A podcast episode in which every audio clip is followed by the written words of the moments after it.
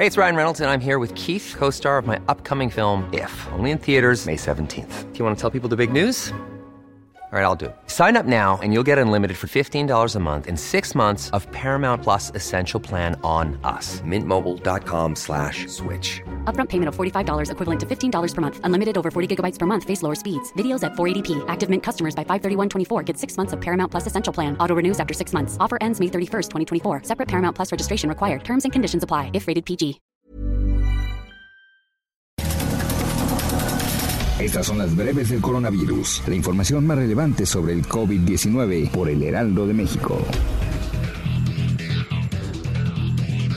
El reporte de la Secretaría de Salud Federal reveló que en México ya suman 834.910 casos confirmados de coronavirus y 85.285 decesos.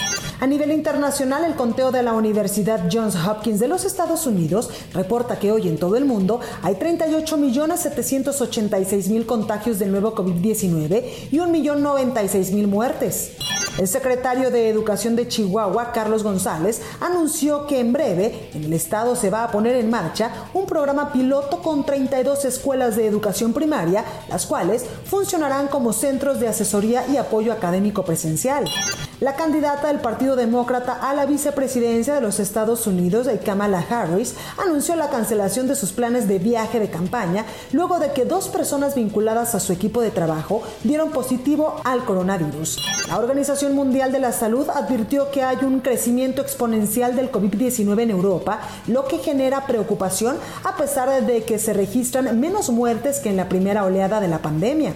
En Francia, por primera vez desde que el gobierno comenzó la estrategia de aplicar pruebas masivas de coronavirus, este jueves se registraron más de 30.621 casos nuevos de coronavirus en un lapso de 24 horas. Por su parte, Alemania registró un total de 7.173 casos nuevos de coronavirus, lo que confirmó que el ritmo actual de la propagación del virus es más acelerado que al comienzo de la pandemia.